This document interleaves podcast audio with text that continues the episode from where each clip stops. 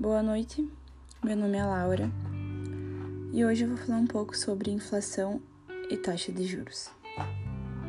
A inflação é a perda do valor do dinheiro resultante de um aumento generalizado dos preços da economia, como por exemplo a compra do ingresso a 50 reais, com a inflação de 10% ao mês, tu precisaria de 55 reais no próximo mês para comprar o ingresso.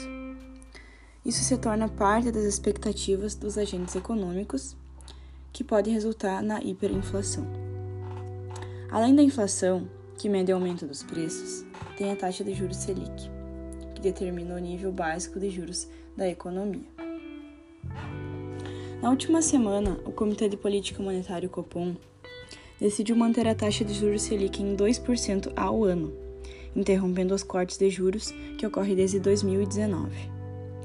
No momento atual, em meio à pandemia que a gente está vivendo, vivemos uma retração econômica, com lançamentos de queda acentuada no PIB e uma inflação de 2,44%, ou seja, abaixo da meta estabelecida pelo Banco Central de 4%.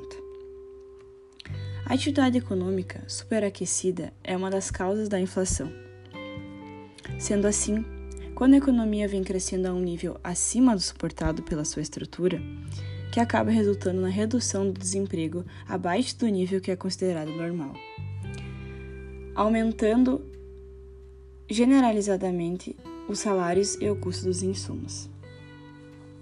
Quando é definida uma taxa de juros, o objetivo é impactar os diversos aspectos da economia, que vão acabar impactando a inflação que se chamam os meios de transmissão da política monetária. Sendo assim, mesmo com o crescimento da economia que não instala grande coisa, a inflação está ganhando força e faz-se necessário reduzir o nível de atividade econômica para conter o avanço da inflação.